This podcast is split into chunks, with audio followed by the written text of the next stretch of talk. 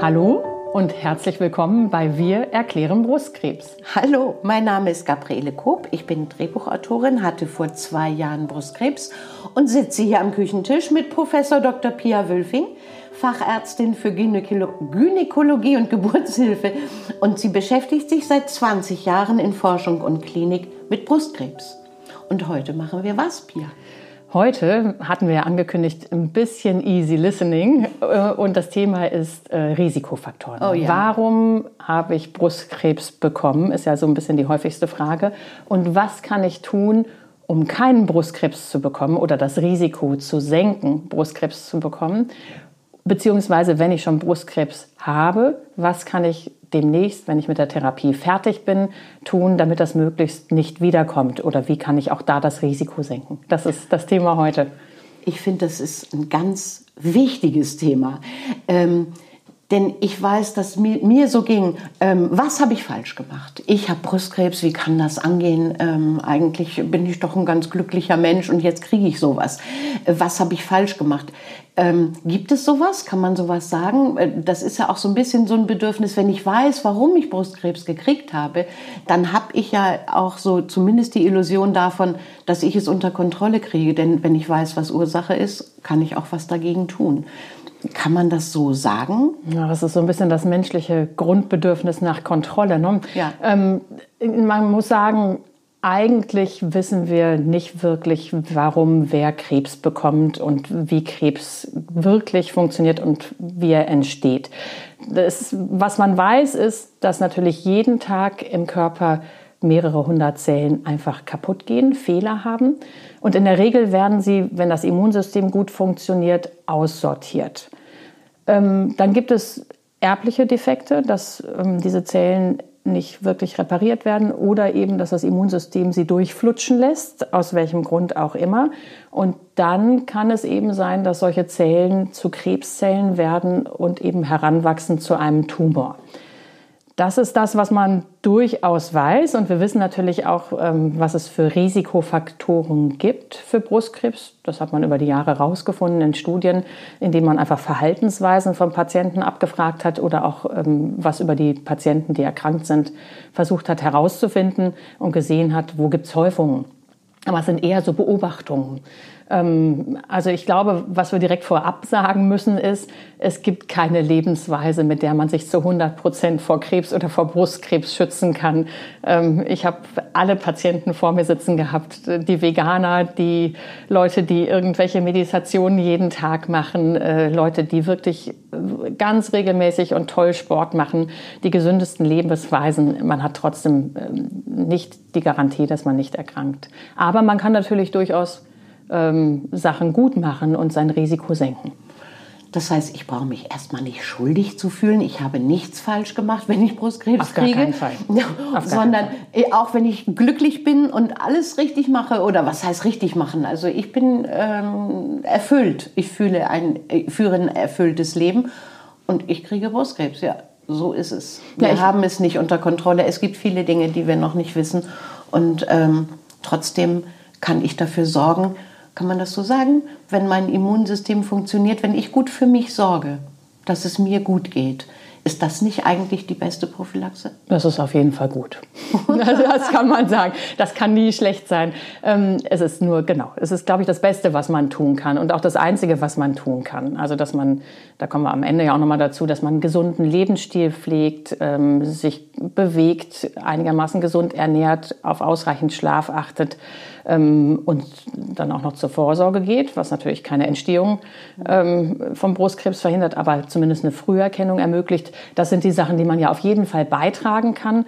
Und ähm, viel mehr kann man tatsächlich nicht tun, denn es gibt veränderbare Faktoren und es gibt ja nicht veränderbare Faktoren. Und äh, die wollen wir heute einmal ganz kurz durchsprechen. Ja, finde ich super. Also alles, was man schon weiß, ähm, was man tun kann, um das zu vermeiden, das können wir jetzt erzählen. Das sind die Veränderbaren, genau. Die Veränderbaren, und genau. äh, die Unveränderbaren sind ja so ein bisschen, damit können wir gleich anfangen. Also eine Sache, die wir wissen, ähm, die mit einem höheren Risiko für Brustkrebs einhergeht, ist zum Beispiel einfach die Zeit, in der man fruchtbar ist als Frau. Also die Zeit von der allerersten Regelblutung im Jugendalter bis zur allerletzten Regelblutung. Das ist ja nichts, was wir ändern können das, oder was wir in der Hand hätten oder was man in irgendeiner Form äh, ja, tatsächlich äh, steuern könnte, äh, sondern das ist einem ja ein Stück weit auch genetisch mitgegeben.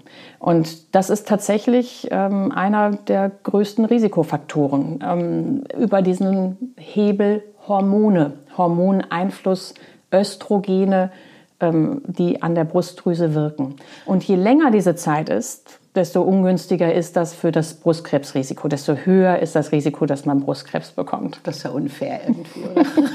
Finde ich ja unfair. kann man so sehen. Aber sag mal, äh, die Zeit, die man eine Antibabypille nimmt zum Beispiel, wie wirkt sich das aus oder wirkt es sich auch aus? Ja, diese Antibabypille ist tatsächlich ähm, hin und her diskutiert und da gibt es äh, Studien, die schon zeigen, dass möglicherweise eine lange Einnahme dann kommt es aber auch immer noch auf die Pille an, ein etwas erhöhtes Risiko darstellt. Aber dann gibt es auch wieder gegenteilige Studien. Also der, der Stellenwert ist nicht ganz abschließend geklärt. Was aber klar ist, ist, dass Hormonersatztherapie, das ist das, was Frauen in den Wechseljahren oder auch nach den Wechseljahren verordnet bekommen, wenn sie starke Wechseljahrsbeschwerden haben, zum Beispiel. Also Hitzewallungen, Schlafstörungen, Depressionen, was auch immer mit den Wechseljahren kommen kann und äh, schweren Leidensdruck machen kann.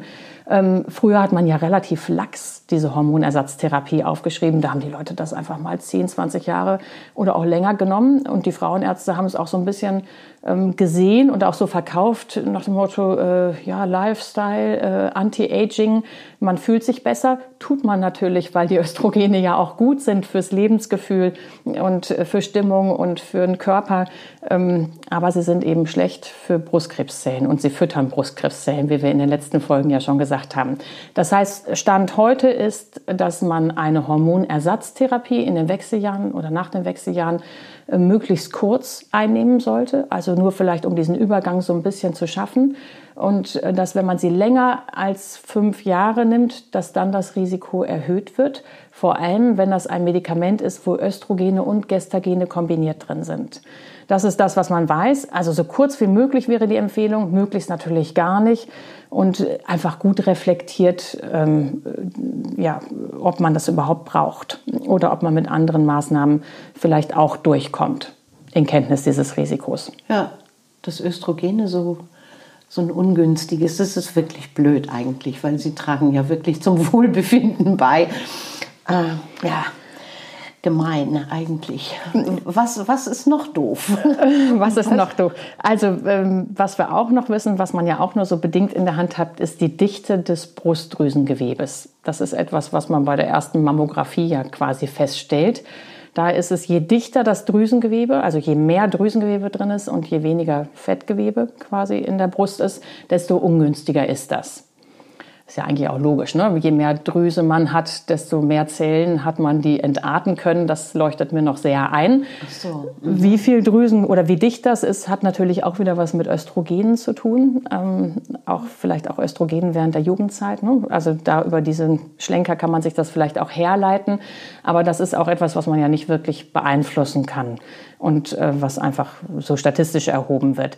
Was man aber beeinflussen kann, ist zum Beispiel Rauchen. Rauchen ist natürlich nicht gut, sondern schlecht, wie für alle Krebsarten und macht nicht nur Lungenkrebs und Nierenkrebs und Blasenkrebs, sondern tatsächlich ist das Risiko für Brustkrebs auch erhöht bei Raucherinnen. Und was man weiß, ist, dass vor allem Jugendliche, also wenn Teenies rauchen, dass das nicht gut ist.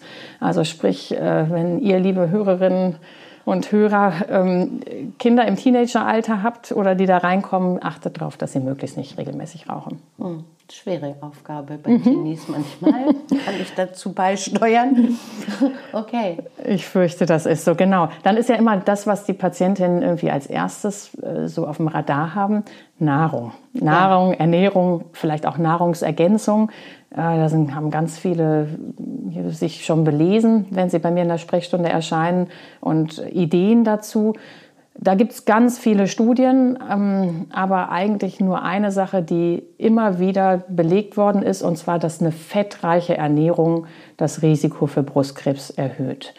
Welche ähm, Fette, von welchen Fetten sprichst du da? tierische du Fette natürlich. Okay. Ne? Mhm. Also tierische Fette sind ja immer das Schlechtere, auch bei Herz-Kreislauf-Erkrankungen und allem. Ja. Und das ist bei Brustkrebs tatsächlich genau dasselbe. Also Beispiel jetzt im Alltag, äh, ja, die, die, das, die dicke Butter. Ähm, Vollmilchprodukte ähm, sind natürlich irgendwie ein bisschen fetter als Magermilchprodukte. Mhm. Ähm, was fällt uns denn noch ein zu fettreicher Ernährung? Fetter Nein. Käse, also überall, wo Fett drin ist. Ja. Ähm, Fleisch. Fleisch, genau, oder? fettes Fleisch. Das Grillfleisch, was jetzt wieder überall... Das Nackensteak, genau. genau. Ähm, ähm, ja, genau. Also Schmalz, all diese Sachen kann man ja vermeiden und kann gucken, ob man da irgendwie durch pflanzliche Fette ähm, zumindest beim Kochen und Backen ersetzen kann, ja. ohne dass man da irgendwie an Lebensqualität einbüßt. Ja, das ähm, ist eine Gewohnheit, glaube ich, einfach eine Umstellung, oder? Bei, bei ähm, vielen Sachen, glaube ich, ja. ohne dass, dass es schlechter schmeckt, auch ersetzbar. Ähm, und es ist natürlich auch nicht der Weisheit letzter Schluss, sondern es ist wieder nur ein Hebel, wo man was ändern kann, denn ähm, da ist ein klarer Zusammenhang bewiesen. Umgekehrt, wenn man sehr fett ist, also diese Fette direkt machen ungünstige Sachen mit dem Östrogenspiegel. Und das sind natürlich auch eher immer Menschen, ähm, die ja ein höheres Risiko dann für Fettleibigkeit haben, für Übergewicht haben. Und Übergewicht ähm, und auch Diabetes Typ 2, also Zuckerkrankheit, die entsteht im Laufe des Lebens und eben mit Übergewicht auch wieder ganz stark vergesellschaftet ist, das ist ein ganz hoher Risikofaktor tatsächlich für Brustkrebsentstehung, weil im Fettgewebe Östrogene gebildet werden. Das ist eigentlich niemandem so richtig klar. Und äh, diese Östrogene füttern wiederum dann Brustkrebszellen. Das heißt, einer der Ratschläge ist auch bei Patientinnen, die schon erkrankt sind, hinterher möglichst langfristig ein Normalgewicht irgendwie anzustreben und wiederherzustellen.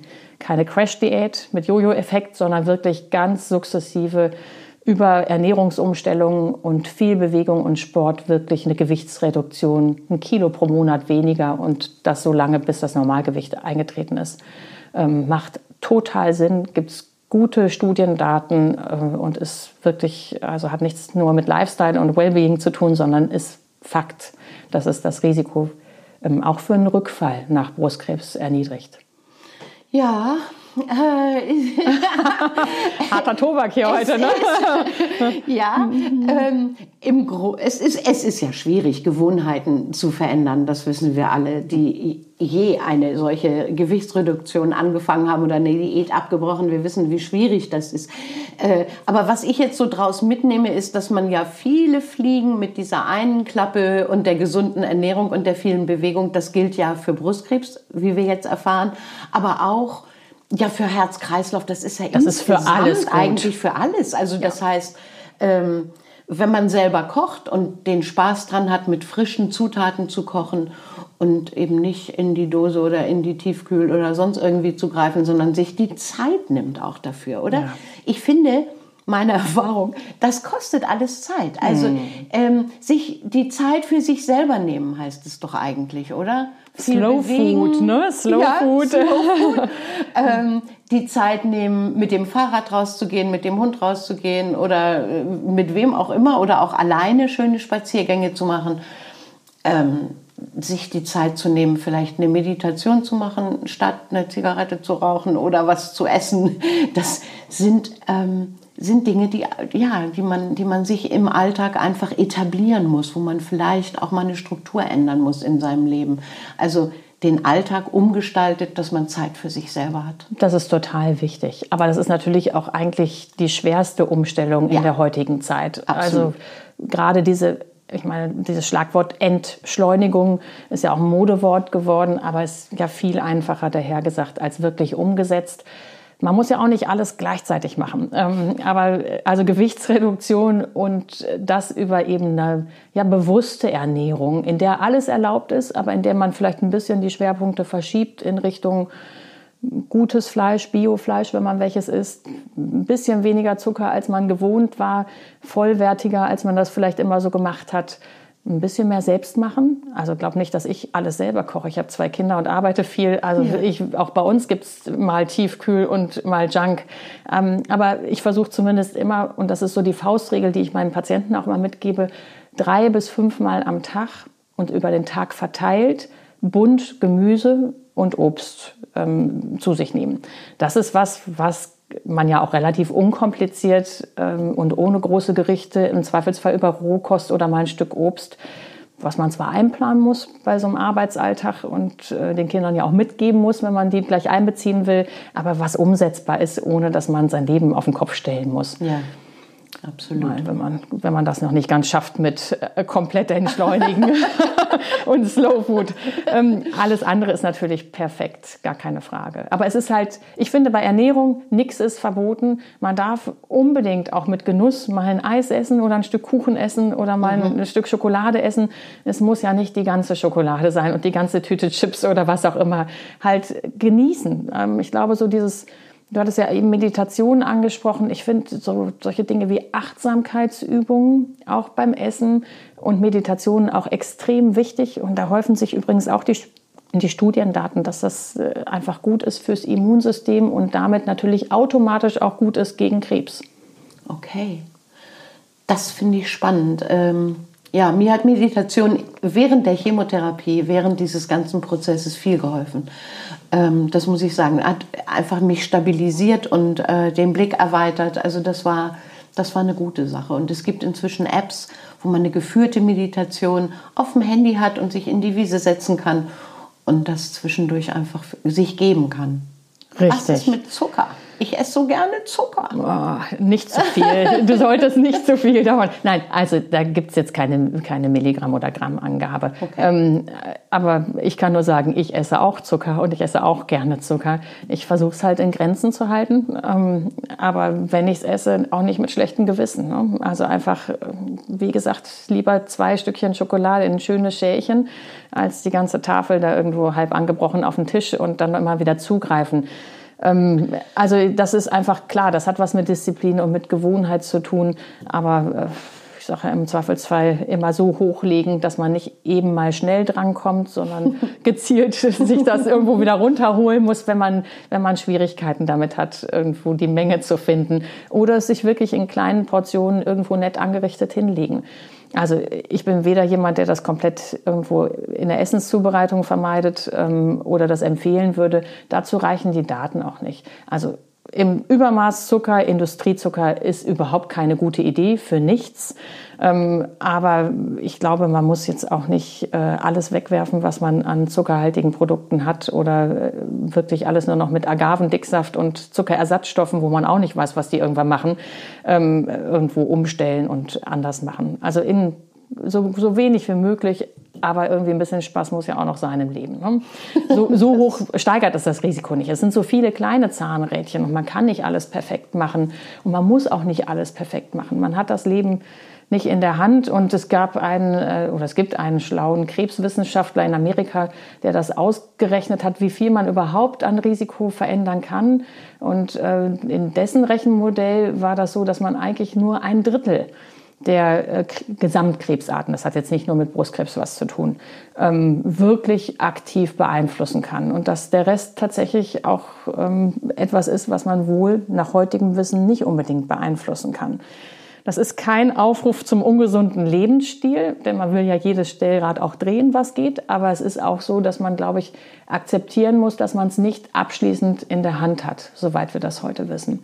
Und dass man sich auch nicht verrückt machen muss mit irgendwelchen Lifestyle-Änderungen, sondern dass man einfach irgendwie, es geht einem ja eigentlich auch besser, wenn man sich gut ernährt und wenn man sich bewegt und wenn man genug schläft und wenn man meditiert dass man das einfach eher in die Richtung betrachtet und macht und nicht unbedingt immer nur unter diesem Aspekt, wie viel Risiko reduziere ich denn dadurch? Ja, nee, ich meine, das, das genau, das ist dieses, äh, dieses Kontrollbedürfnis, äh, das auch durch die Angst, glaube ich, dann ausgelöst wird. Aber ähm, das ist richtig. Das ja. Ist eine Illusion man hat es nicht unter Kontrolle, man ist nicht schuld, man hat nichts falsch gemacht oder um es mal, also ich, ich habe nichts falsch gemacht. Ich habe diese Krankheit gekriegt und ich kann jetzt vielleicht ein bisschen dafür sorgen, dass es mir gut geht. Nicht unbedingt besser als vorher, aber vielleicht einfach nur mehr Augenmerk darauf haben, was brauche ich eigentlich für mich? Das mit dem Zucker ist übrigens bei mir eher das Problem, auch wenn ich es irgendwo verstecke, ich finde es immer. also, es gibt, glaube ich, äh, Leute mit dem Maßvollen, das ist nicht so meins. Ich muss es entweder ganz lassen oder ich, ich, ich, ich verschlinge die dann Tafel hilft dann das, auch an einem Abend. Du, aber dann hilft die Veränderung des Einkaufsverhaltens. Ja, ne? genau. Ne? Also so dann muss man im Supermarkt Gar jemand nicht. anders einkaufen schicken ja. oder erstmal schon mal weniger einkaufen. Oder vorbeigehen, das ist auch eine mhm. super Übung, wenn ich dann einfach durchgehe und nicht nach rechts oder links greife. Ja. Also so, da muss jeder, glaube ich, seinen, seinen Weg, Weg finden. finden ja. Richtig, dann hatten wir ja gesagt, es gibt ein paar Sachen, die man einfach auch nicht in der Hand hat. Das ist zum Beispiel ja dieser Aspekt Erblichkeit, Vererbung. Ja. Da ist mir total wichtig, äh, euch lieben Hörerinnen und Hörern zu sagen, das sind wirklich ganz wenig Fälle, die wirklich richtig erblich sind. Wir gehen davon aus, dass das nur 5 bis 10 Prozent, also 5 bis 10 von 100 Brustkrebsfällen sind, wo wirklich ein Gen also Erbinformation, die man auch nachweisen kann, dahinter steckt. Beispiel Angelina Jolie mit dem BRCA oder BRCA1-Gen, was da verändert ist. Das sind dann Brustkrebsreparatur oder Brustdrüsenzellreparaturgene. Und wenn die verändert sind, äh, dann ist da quasi ein Reparaturdefekt. Das heißt, kaputtgegangene Zellen können dann nicht mehr repariert werden und entarten dann leichter nach dem eben genannten Mechanismus.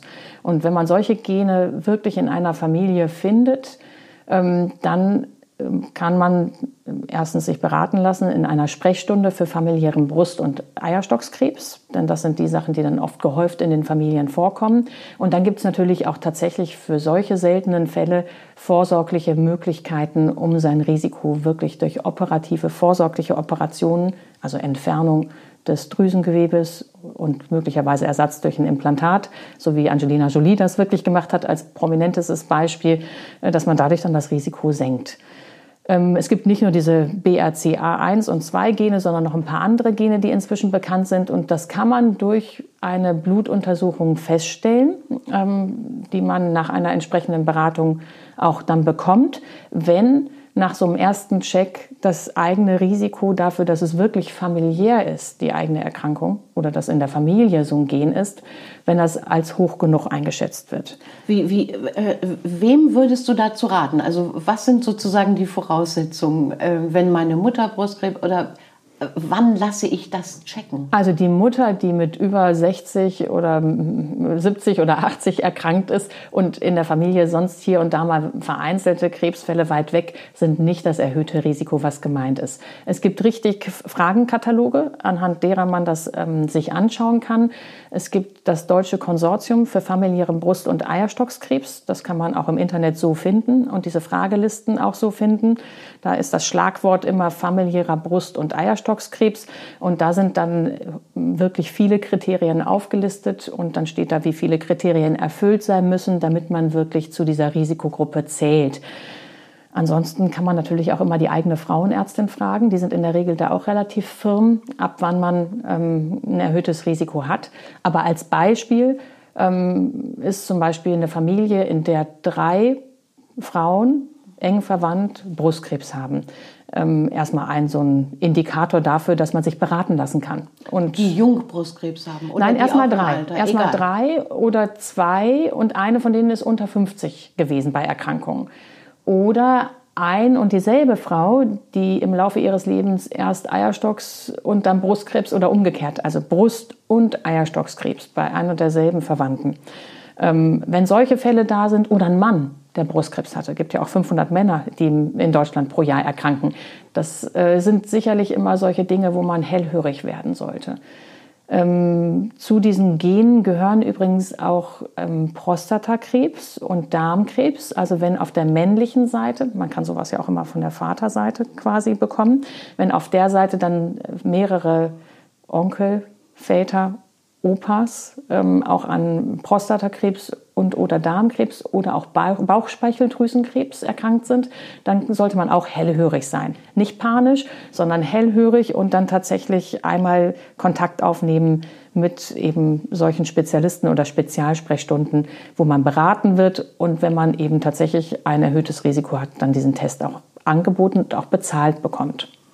Okay, auch da gilt, finde ich, ähm, hingucken ähm, mindert die Angst. Also wenn man ein blödes Gefühl hat und irgendwie so, so einen Schatten im, im Nacken ähm, fühlt, was, was so eine Belastung in der eigenen Familie betrifft, dann ist es super hingehen und mit den Fachleuten drüber reden und man findet es raus und man kann gegebenenfalls was tun. Richtig, das finde ich ist ganz wichtig, denn ähm, eigentlich gucken mich die Patientinnen oft an und sagen, ja, aber ich will das gar nicht wissen. Was denn, wenn das dann gefunden wird? Und ja. da kann man gut widerlegen. Also es gibt sowohl psychologische Studien dazu, die gezeigt haben, dass es ähm, den Patientinnen doch besser geht auf lange Sicht damit, das zu wissen und die Vogel-Strauß-Taktik Kopf in den Sand keine gute ist. Und dann gibt es ja eben wirklich die Möglichkeiten, wenn man noch nicht erkrankt ist, vorsorglich auch äh, eben Drüsengewebe zu entfernen oder wenn es wirklich ein Gen ist, wo auch Eierstockskrebs mit dranhängt, auch die Eierstöcke, äh, wenn man sie nicht mehr braucht, also mit über 40, ähm, wenn sie sowieso irgendwann keine Funktion mehr haben, ähm, zu entfernen, damit sie dann nicht noch entarten. Also das sind ja wirklich Möglichkeiten, um das Risiko dann auch ja, gen Null zu kriegen. Oder ähm, wenn man eben das für sich selbst rausgefunden hat und die Kinder mit über 18 dann auch getestet sind und bei denen das vielleicht auch so ist, dann steht ähm, betroffenen Angehörigen ja auch so eine intensivierte Früherkennung zu, wo bei jungen Frauen dann zum Beispiel eine Kernspintomographie, die ja ohne Strahlen auskommt, auch jährlich bezahlt wird. Das heißt, dann ist man auch in einem ganz engmaschigen Vorsorgeprogramm, äh, wo Spezialisten gucken und wo man dann, äh, wenn man ähm, tatsächlich dann erkranken sollte, das auch so früh wie möglich gefunden wird. Und das ist dann von der Kasse auch für die Kinder? Ja. ja. Ah, okay. Ja. Absolut. Ja, guck. Das heißt, das macht mhm. total Sinn, sich da anzuschließen. Ja. Okay, zurück zur Ernährung. Oder? Was hast du sonst noch auf Wenn du Alkohol Zettel? mit Ernährung meinst. ja, auf jeden Fall. Auf also, jeden Fall. Der Aspekt Alkohol, genau, da haben wir ja schon vorher kurz drüber gelacht, als wir uns überlegt haben, was erzählen wir heute. Ähm, es ist tatsächlich leider so, dass regelmäßiger Alkoholkonsum das Risiko erhöht. Ähm, die Grenze liegt bei einem kleinen Glas Wein pro Tag, also 0,3 Liter Wein pro Tag oder 0,6 Liter, also 300 Milliliter, 300 mhm. Milliliter Wein oder 600 Milliliter Bier. 0,3, ähm, das ist doch eine halbe Flasche, oder? Wein, das ist ja schon relativ viel. Mm, für Frauen, oder? Für Frauen, Männer dürfen ja mehr, ne? Männer dürfen leider immer Auch, mehr. Ja, immer ungerecht. Bis ihr Risiko erhöht ist. Naja, eine halbe Flasche, nee, das nee, ist eher, das ist eher eine Drittel. ist eine Flasche. 0,75 ist, glaube ich, so eine normale Weinflasche. Ja. Ne? Es gibt auch Studien, die gezeigt haben, dass ein bisschen weniger, also 0,2 sogar die Grenze ist. Okay, wir nehmen die andere. ich glaube, man, man kann es nicht ganz genau sagen, aber so in dem Bereich, also ein kleines Glas Wein mhm. pro Tag. Wenn man es sieben Tage die Woche macht, ab da fängt es an, das Risiko zu erhöhen. Das ist natürlich nicht so, dass man dann sagen kann, ach, ich trinke das ja sowieso, dann kann ich gleich die ganze Flasche trinken. Äh, das steigt natürlich äh, linear dann irgendwann auch an, das Risiko. Also es ist, glaube ich, es gilt, wie für andere Sachen ja auch, da beim Alkohol, ähm, natürlich darf man mal ein Glas Wein trinken, ohne Frage, aber möglichst nicht jeden Tag und äh, auch nicht am Wochenende eine Wochenration, ähm, sondern es sollten möglichst auch Pausentage eingelegt werden, also zwei Tage, drei Tage pro Woche gar kein Alkohol und ähm, dann an den anderen Tagen eben mit Genuss und in Maßen. Aha, das heißt, es funktioniert nicht, dass ich mir sage, äh, siebenmal oder fünfmal 0,3 das ist dann ja schon eine erhebliche Menge. Das habe ich dann an einem Tag frei sozusagen, wenn ich den Rest der Woche dann ähm, mich davon fernhalte. Das funktioniert nicht. Also es kommt schon auch auf die, auf die kleinen Dosen in größeren Abständen und zwei Tage möglichst gar nicht. Also auf Brustkrebs bezogen weiß ich nicht, ob es da wirklich Studiendaten gibt, ob auf einen Schlag schlechter oder besser ist als in kleinen Portionen. Aber aus äh, Sicht der Leberexperten wird es in jedem Fall besser sein, es in kleine Portionen zu verpacken ja. und tatsächlich Pausentage einzulegen und äh, ja, es in Maßen zu genießen. Das ist ja auch immer eine sehr individuelle Entscheidung. Das heißt ja nicht, dass wenn man das so tut, dass man dann Brustkrebs bekommt, sondern nur, dass das Risiko steigt. Und das ist sicherlich was, was man in der Hand hat und was man verändern kann ja. wenn man denn mag. Ähm, also ich kann nur sagen, ich trinke natürlich auch mal ein Glas Rotwein und auch nicht nur einmal im Monat. Ähm, Übergewicht. ist der nächste Punkt, den man äh, damit verbunden äh, mitunter. Kann man durch verschiedene Sachen bekommen, natürlich auch durch regelmäßigen Alkoholkonsum, ja. aber vor allem natürlich durch Ernährung und zu wenig Bewegung.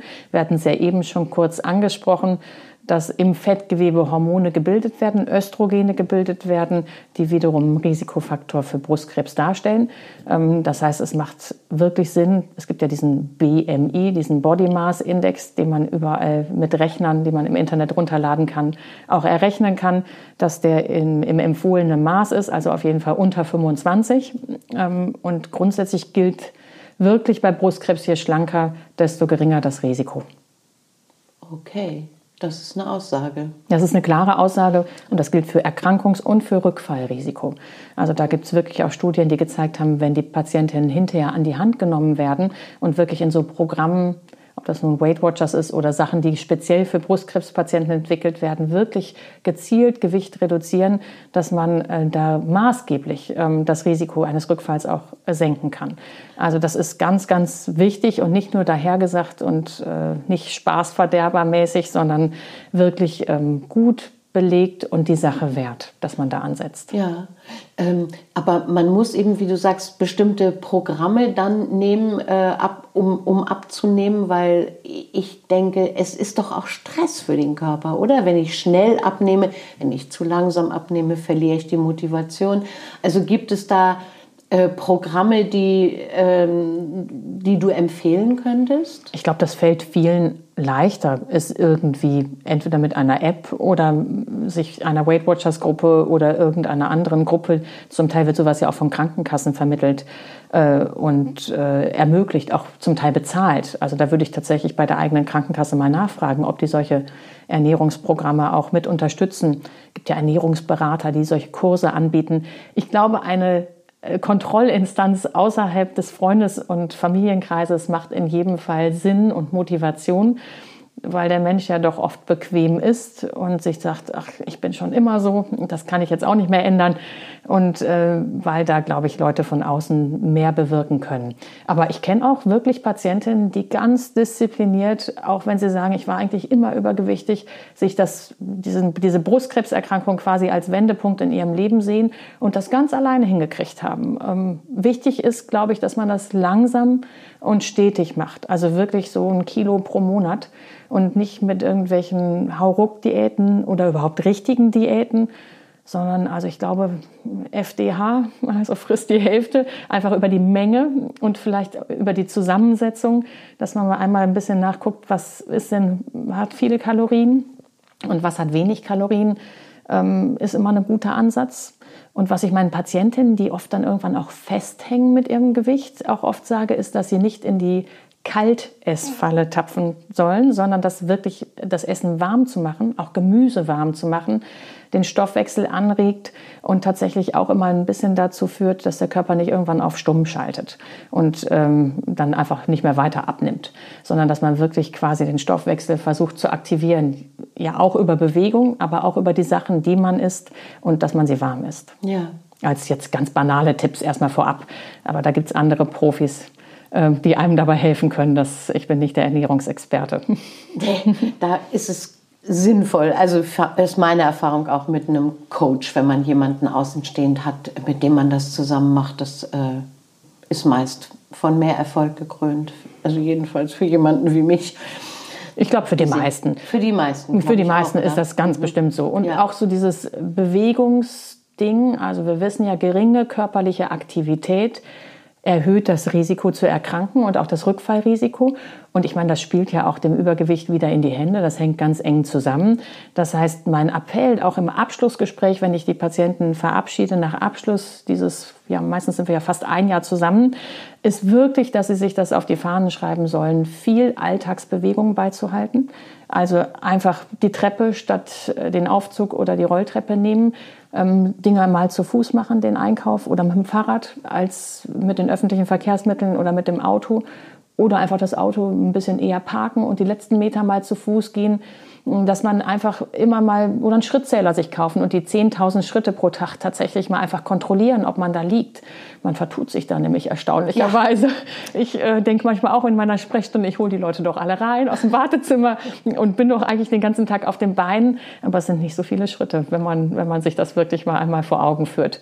Das heißt, man muss ein bisschen mehr machen. Und das reicht auch nicht. Also diese Alltagsbewegung ist nur ein kleiner Hebel und ein Schritt in die richtige Richtung. Man sollte tatsächlich anpeilen, entweder dreimal in der Woche 30 Minuten zu joggen. Einfach, dass man, dass man eine Idee hat, wie viel muss man tun, wie anstrengend muss es sein. Und es gibt ja viele Leute, die mögen kein Joggen oder haben kaputte Knie oder Knöchel und können das gar nicht.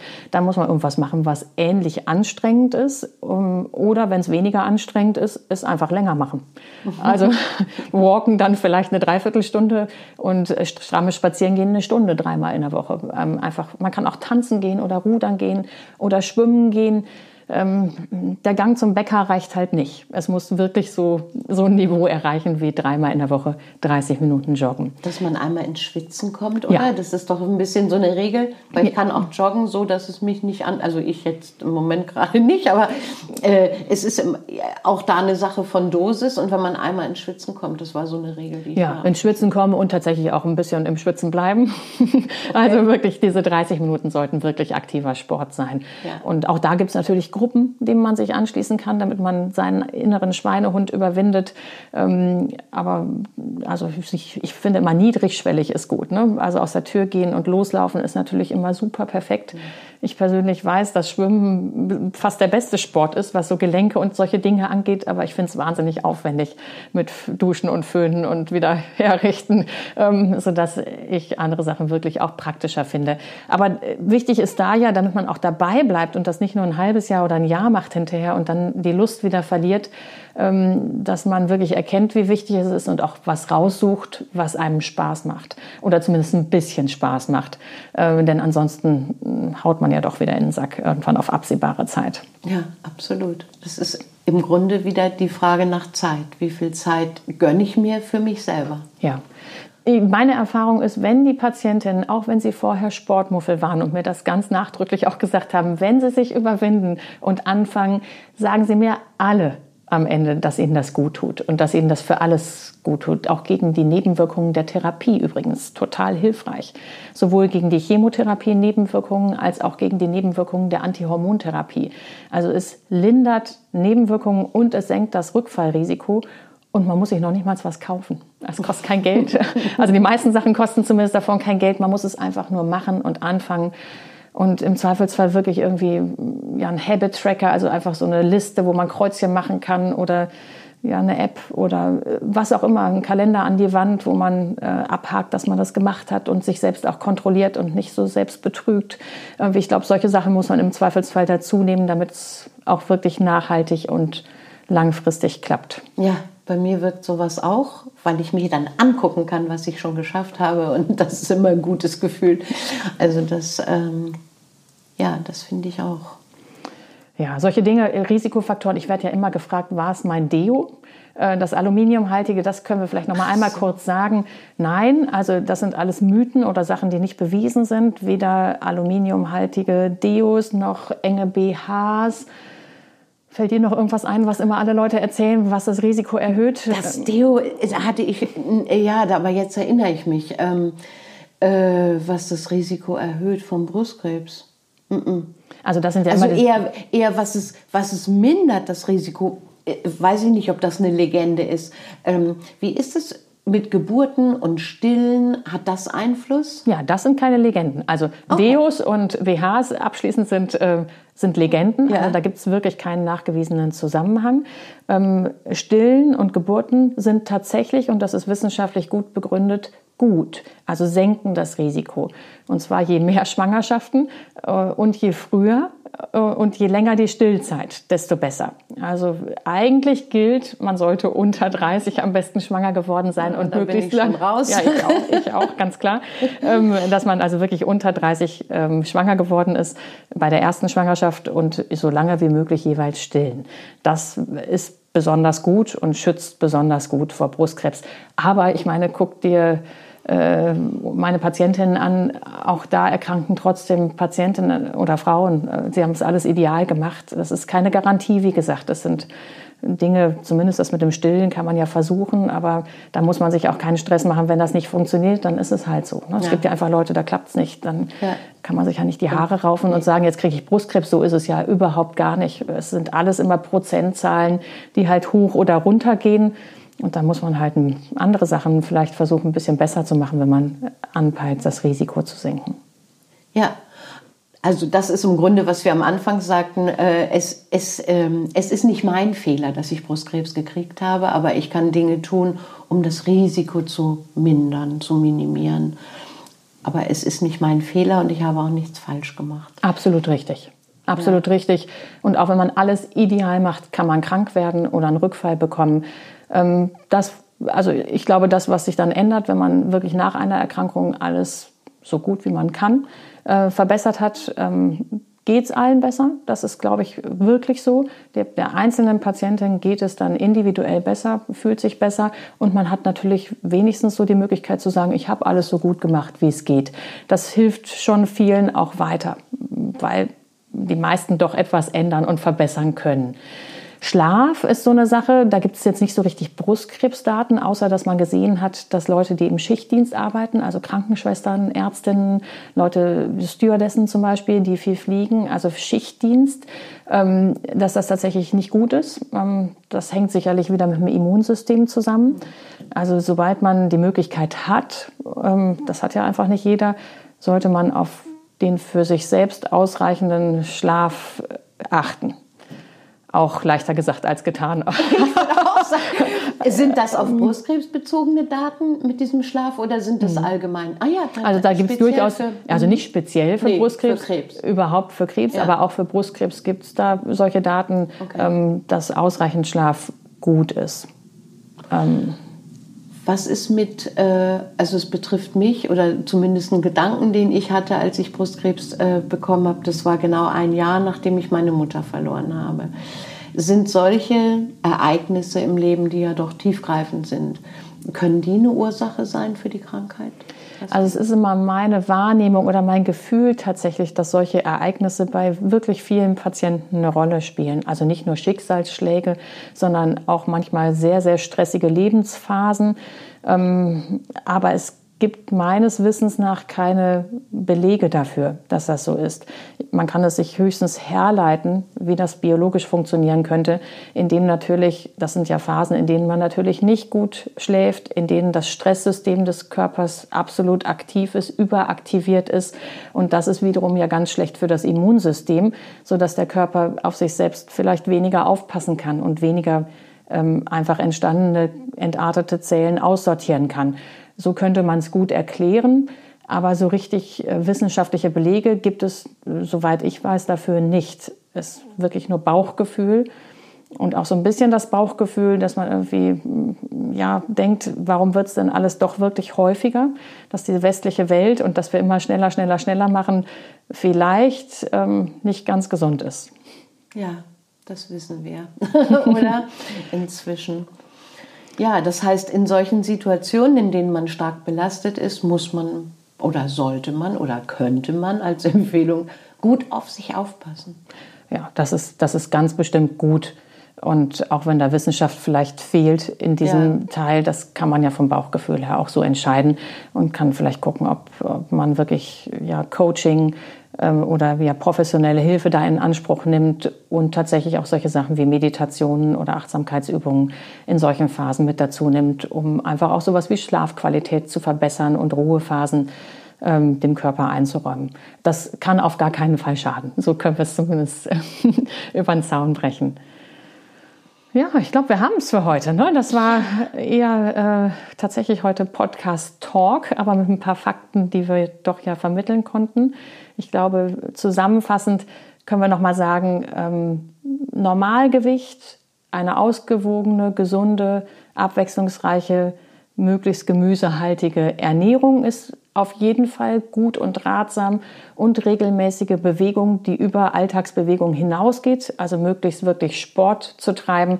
Das sind schon mal die drei Säulen, mit denen man wenn man sie so einhalten kann, alles richtig macht und sein Risiko zu erkranken oder auch einen Rückfall zu erleiden senken kann. Dann verbleiben wir doch so. Tschüss, bis nächste Woche. Lasst es euch gut gehen. Genau, bis nächste Woche am Küchentisch bei Pia.